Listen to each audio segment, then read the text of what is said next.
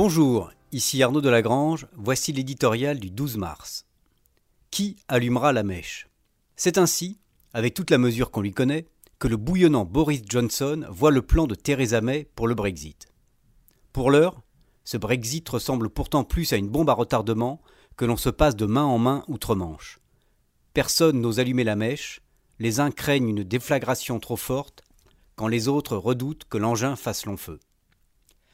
À moins de trois semaines de l'échéance fixée pour le divorce, on patauge toujours autant. Cette semaine, pourtant, devrait éclaircir le paysage. Devrait, car dans cet interminable feuilleton, on ne peut plus jurer de rien.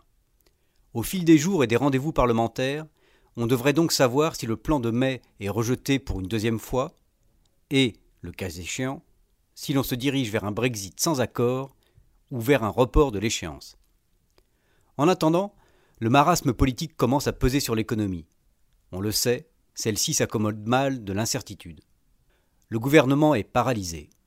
Mais si Theresa May plie, elle ne rompt pas. Sa capacité de résilience force le respect.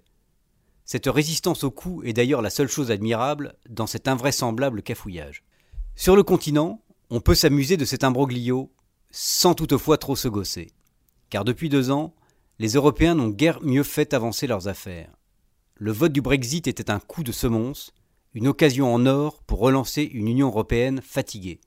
C'est plutôt raté on en est toujours aux nobles intentions, si décalées au regard de l'urgence de l'action. Sur ce registre, la dernière lettre d'Emmanuel Macron aux Européens et la réponse allemande ne rassurent pas.